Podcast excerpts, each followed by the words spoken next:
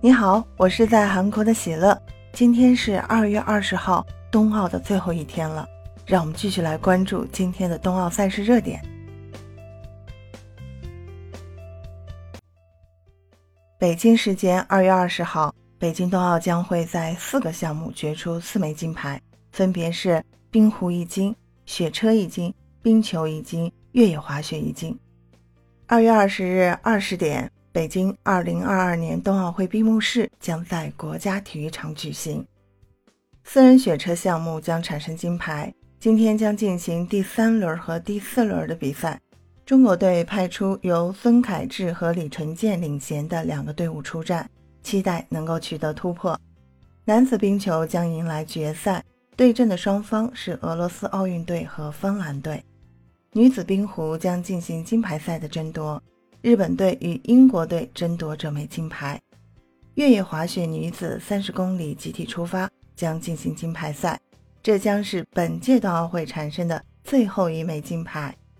二月二十日二十点，北京二零二二年冬奥会闭幕式将在国家体育场举行。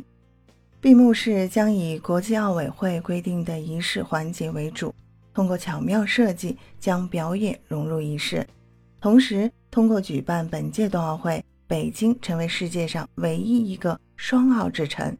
这一元素在闭幕式会有专门的设计和呈现。作为双奥开闭幕式总导演，张艺谋剧透了闭幕式一大亮点：在最后熄灭冬奥火种时，会有2008年奥运会一个瞬间的物理重现，好像时光倒流一样，给大家带来一种穿越感。